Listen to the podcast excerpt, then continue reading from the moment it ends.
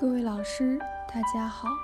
今天给大家分享的文章来自于《实用临床护理学电子杂志》。文章的题目为《加速康复外科理念在小儿外科为手术期护理中的应用现状》。摘要：加速康复外科理念指的是将病人作为中心，以外科作为主导，结合心理、麻醉。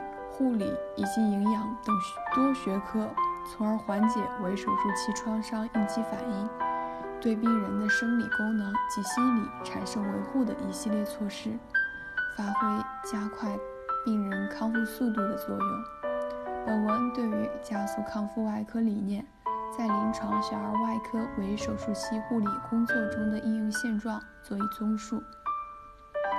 想要了解本篇文章的详细内容及全文下载，请关注我们的微信公众号 “eras 最新文献解读”。